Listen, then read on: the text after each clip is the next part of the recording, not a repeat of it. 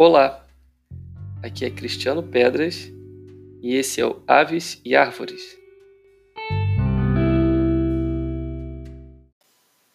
Cambacicas no bebedouro da janela. Quando adquiri recentemente um bebedouro para pássaros pela internet, imaginava atrair em primeiro lugar o beija-flor protagonista do último podcast. Embora não fosse uma surpresa que as cambacicas iriam consumir a água açucarada da garrafinha, em razão de sua dieta que inclui néctar de flores, me chamou a atenção o fato delas rapidamente ocupar esse espaço antes do beija-flor, e apesar da rede de proteção.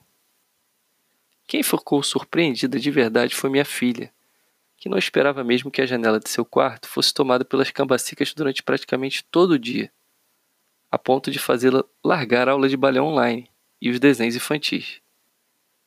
É inegável que esses belos passarinhos tornaram nossos dias mais alegres e cheios de vida nessa quarentena prolongada.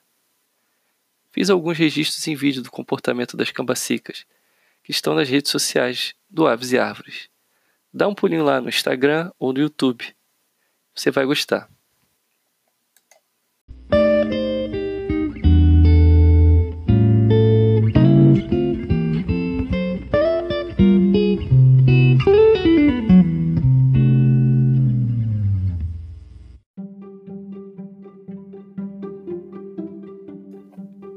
Por que preservar a natureza?